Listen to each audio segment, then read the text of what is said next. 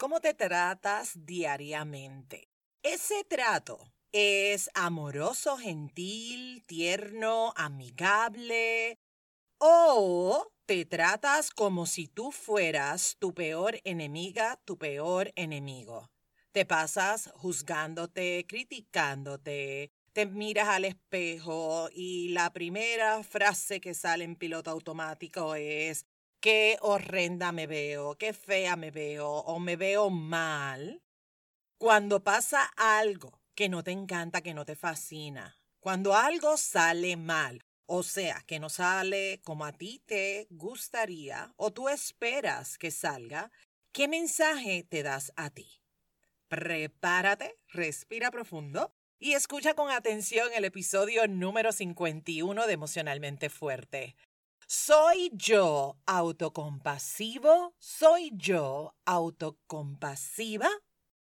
Mi nombre es Wanda Piñeiro y te doy la bienvenida a Emocionalmente Fuerte, un espacio creado con el propósito y la intención de inspirar, motivar y empoderar. Estaré compartiendo información valiosa de manera sencilla, simple y práctica para aplicarlo en el día a día y sentirnos emocionalmente fuertes. Gracias por estar al otro lado escuchando. Gracias por estar semana tras semana. Te pregunto, vamos directo al grano, ¿estás o no? ¿Estás siendo autocompasivo, autocompasiva contigo? Y desde ya, porque ya te conozco, ya te conozco, desde ya quiero que sepas que ser autocompasivo, autocompasiva no es tenerte lástima, no es tenerte pena. Gracias a ese pensamiento, gracias a pensar que tener autocompasión conmigo es lástima o pena, gracias a ese pensamiento, muchas personas se tratan de una manera muy fea, demasiado fea.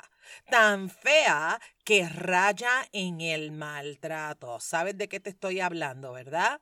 La mejor manera, te cuento, que la mejor manera de explicar qué es la autocompasión es precisamente echándole un vistazo, examinando ese trato que tú le das a las demás personas. Así que pregúntate y examina, reflexiona, ¿cómo tratas tú a tus amigas? ¿Cómo tratas a tus amigos? ¿Cómo tratas a esa gente que tú quieres, a, esa gente que tú amas, a todas esas personas que tú aprecias en tu vida?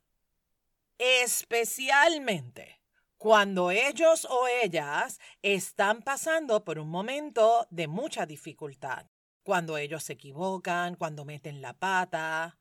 ¿Cómo los tratas? ¿Cómo las tratas? ¿Cómo te relacionas tú con esa gente que tú quieres que tú amas cuando ellos o ellas no la están pasando bien? Cuando alguien a quien amas está atravesando estos momentos de dificultad, momentos de retos, tú eres con ellos compasivo, compasiva, eres amable, eres gentil, haces tu mejor esfuerzo para apapachar a esa persona, para cuidar a esa persona, para protegerlo, protegerla, consentirla, escucharla, escucharlo. Incluso le das unos consejos que cuando tú mismo, cuando tú misma te escuchas dando esos consejos, tú dices, anda, pero este consejo está espectacular. Yo como que debería de aplicarme este consejito yo también. ¿ves? Lo has hecho muchas veces, claro que sí. Por lo tanto, conecta con esas personas con quien tú has sido compasivo, con quien has sido compasiva. Incluso Tú puedes hasta recordar cómo terminó esa conversación en particular. Te pregunto, ¿cómo terminó esa conversación? Cuéntame. Generalmente termina con un gracias, termina con un abrazo. Incluso hay conversaciones que terminan en carcajadas. Eres capaz, óyeme bien, eres capaz de lograr que esa persona se ría. ¿Te has dado cuenta? Se ría. Aún en medio de la tempestad, aún en medio de ese momento de dolor, aún en medio de ese reto, de ese momento difícil que esa persona está viviendo, tú logras que esa persona se pueda reír. Nota qué poder tienes. El poder de arrancar carcajadas en un momento de dificultad en otro ser humano. Ahora bien, la pregunta para ti es, ¿ese trato que le das a los demás es el mismo trato que te das a ti? Hmm. Ahí es donde la cosa se pone bien interesante. Frases como respira, tómate un tiempo, déjate querer, todo va a estar bien, confía. Son frases típicas, son esas frases comunes que utilizamos cuando estamos en esas conversaciones con nuestros amigos, con nuestras amigas, con esa gente que nosotros queremos, con esas personas a quienes amamos. Autocompasión. Te tratas y te hablas con el mismo amor y cariño que tratas y que le hablas a las personas que tú amas. O te castigas porque metiste la pata. Y si metiste la pata, tampoco te perdonas. O sea, porque no hay permiso para meter la pata. Así que mucho menos va a haber permiso para perdonarte. ¿Qué es lo primero que ocurre? Y no te digas mentira, mm, mm, mm, no te digas mentira. ¿Qué es lo primero que ocurre cuando la vida aprieta, cuando la vida jala, cuando las cosas no salen como tú las tienes inventadas en tu cabeza? ¿Qué es lo primero que pasa? Viene ese insulto o viene ese trato gentil y amable de tu parte. Frases como, ay, qué tonta soy, es que soy, bueno, y esta es una palabra muy típica que se usa mucho aquí. Así que la pregunta es si tú la usas. ¿Qué pendeja fui? ¿Qué pendejo fui? Ajá, ¿cuántas veces te dices esa palabra que, óyeme, fea, fea, fea, esa palabra? Simplemente nota el veneno ese veneno, cada vez que tú te dices esa palabra tan fea, está cargada de una energía pésima para ti. Vivimos, mi gente, vivimos tan y tan deprisa que que nos hemos negado ese permiso de vivir en plenitud. Es una vida de tanta prisa que si las deudas, las preocupaciones, una vida que hay que hacer cosas y más cosas y más cosas que hacer. Y eso no significa que lo estés haciendo mal o que lo estés haciendo bien. Lo que significa es que hoy tienes la oportunidad de plantearte, hoy tienes la oportunidad de mirar cuál está haciendo ese trato hacia ti, específicamente con la compasión. ¿Qué significado le estás dando a todas las cosas por las cuales tú estás atravesando? ¿Qué significado, qué valor le estás dando a cada uno de esos eventos que tú has estado experimentando, viviendo? Aquí lo importante es cómo estás tú, cómo te sientes tú, cómo estás, cómo estás en medio de toda esta prisa, de todo este estrés del tirijala del día a día, ¿cómo estás tú? ¿Cómo estás? ¿Cómo te sientes? ¿Estás feliz? ¿Estás feliz con lo que estás creando? ¿Estás en paz? ¿Te sientes plena? ¿Te sientes pleno? ¿Estás orgulloso? ¿Estás orgullosa de lo que estás creando en ti? en tu familia, en esa semillita de posibilidad que estás creando, en toda la gente que tienes el placer de coincidir. ¿Cómo estás tú? Porque eso es lo genuinamente importante. Lo peligroso, lo peligroso de vivir una vida tan y tan deprisa es que nos desconectamos. Y generalmente nos desconectamos al punto que no nos damos ese permiso de vernos, de sentirnos, de experimentarnos. Este asunto de compararte con otros, de la autoexigencia, cada vez se hace como más fuerte. Y específicamente esas dos cosas, la autoexigencia y la comparación, nos alejan de, de conectar con nosotros, de que conectes contigo y de que practiques la autocompasión. Porque mientras tú te estás comparando con los demás y tú te estás ahí exigiendo y exigiendo y exigiendo, porque tienes que cumplir las expectativas de todo el mundo, o sea, ¿a dónde se fue la autocompasión? En ningún lado hay autocompasión porque estás pensando en cumplir expectativas de otro y te estás comparando con otra gente. Me explico. Nos aferramos a unos estándares que ni siquiera son nuestros. Pregúntate, ¿a qué estándar de la sociedad yo me estoy aferrando y estoy construyendo toda una vida dejándome llevar por ese estándar versus lo que de verdad yo quiero, lo que de verdad yo deseo, eso que, que mi alma me lo pide, incluso me lo grita cuán desconectados podemos estar de nuestra esencia. Cuán desconectados, desconectadas podemos estar que ni siquiera honramos, honramos lo que sentimos, no honramos ese tiempo que necesitamos para cuidarnos a nosotros mismos, para que te cuides a ti. Y se forma este círculo vicioso donde estamos repitiendo patrones una y otra vez patrones que nos llevan al mismo lugar de dolor, de rabia, de, sol, de soledad, de miedo, de necesidad de aprobación, desilusión, etcétera, etcétera, etcétera.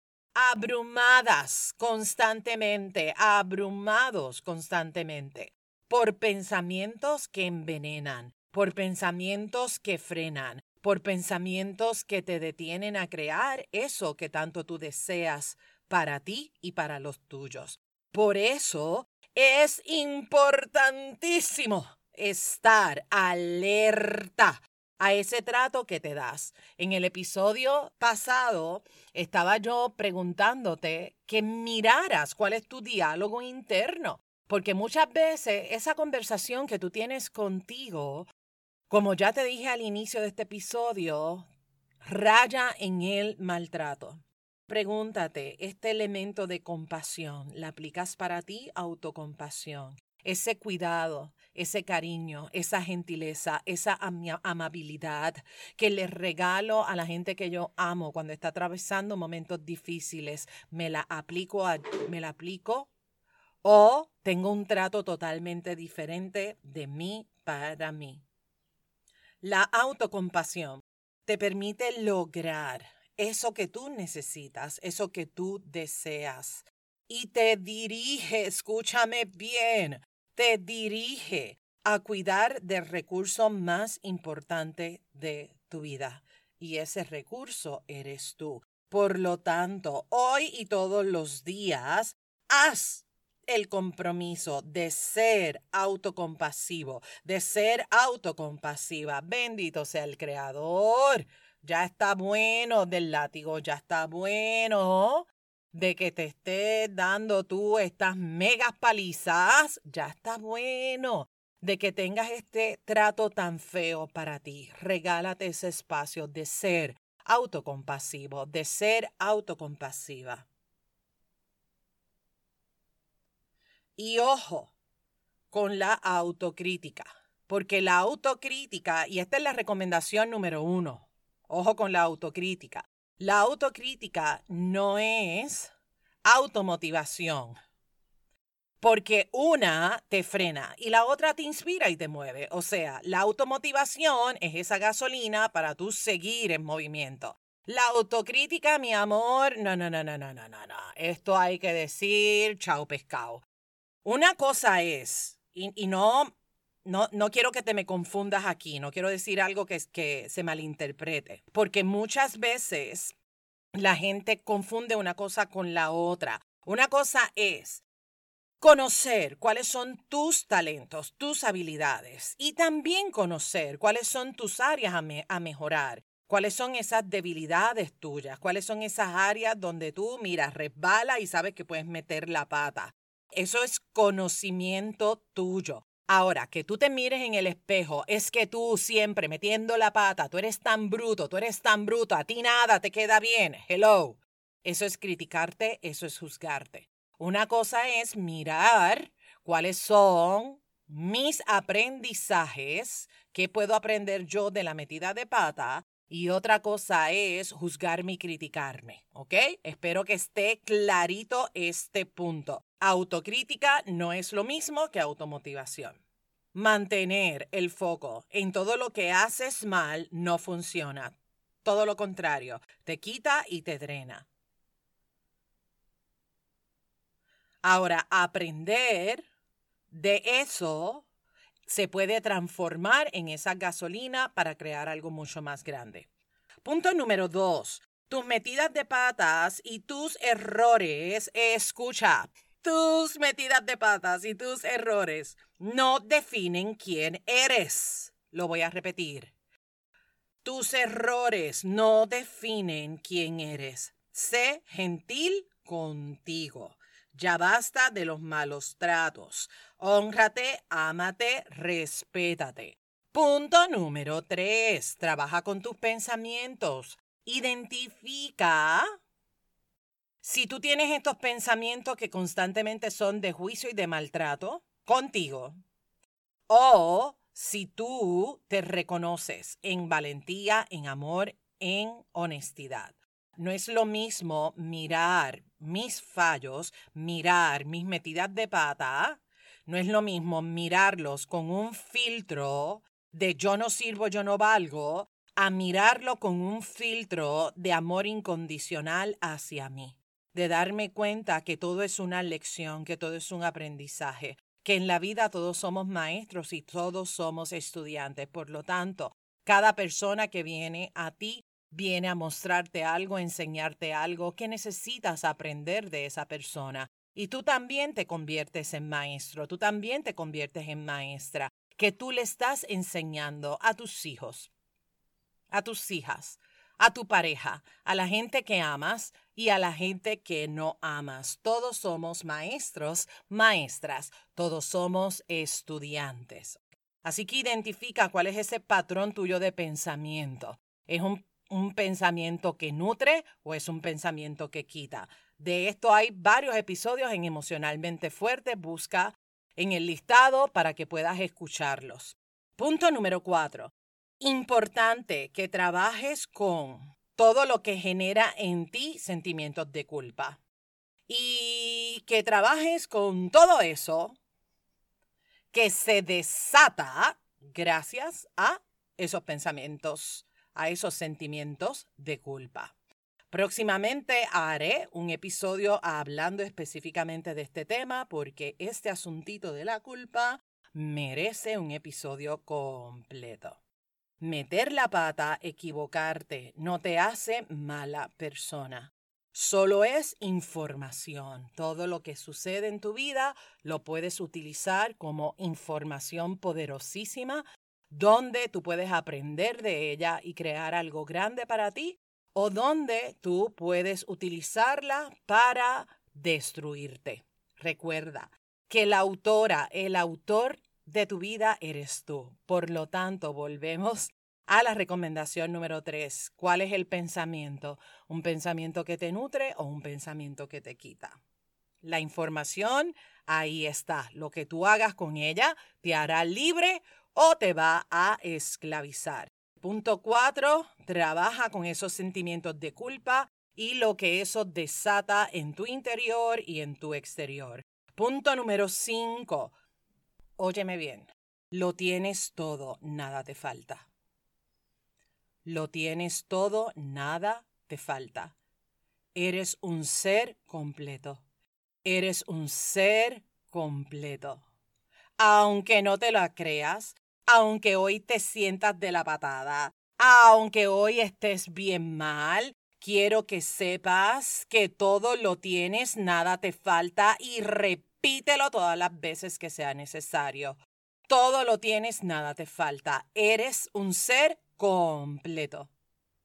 ¿Y qué significa esta recomendación número 5? Significa que te des un voto de confianza, que te lo creas y que comiences tu día parado, parada, en que en ti habita todo lo que necesitas y todo lo que requieres para pasar un día maravilloso y extraordinario, para lograr tus sueños, para construir tus metas, o sea, para lo que a ti te dé la gana. Autocompasión, mi gente, trátate bien. En amor, alegría, honestidad, valentía, perdón. Regálate lo que necesites y requieras para que seas autocompasivo, autocompasiva contigo. Si tú no te regalas ese espacio de compasión, óyeme, ¿quién te lo va a dar? Así que mímate, añóñate, pásate la manita, no seas tan dura. No seas tan duro, bendito sea el Creador, no seas mezquino, no seas mezquina contigo, tú eres tu mejor recurso, recuerda, recuerda, que no te falta nada, lo tienes todo, lo tienes todo, no te falta nada. Date ese voto de confianza y sal a conquistar el mundo. El mundo te espera. Créetelo, créetelo, claro que sí. Y cuéntame, cuéntame, ¿qué te llevas de este episodio? Escríbeme en Instagram, en Facebook, si esta información ha sido valiosa para ti te pido que tomes una captura de pantalla, súbela a tus historias de Instagram y etiquétame para yo enterarme de que estás escuchando este podcast. Gracias por escuchar emocionalmente fuerte, por compartir el episodio con la gente que tú quieres, que tú amas, por compartir el episodio con esa persona que tú dices, hmm, yo creo que se puede beneficiar de este episodio de autocompasión. Únete a la lista de correos electrónicos. En las notas del programa, el enlace para que te puedas unir a esa lista de correos electrónicos y que puedas recibir las hojas de trabajo de algunos de los episodios de Emocionalmente Fuerte. Sigamos, amigos y amigas, sigamos sembrando semillitas de posibilidad infinita, porque ser emocionalmente fuertes es un asunto de todas, es un asunto de todos. Te espero el próximo miércoles en un episodio más de Emocionalmente Fuerte. Bendiciones.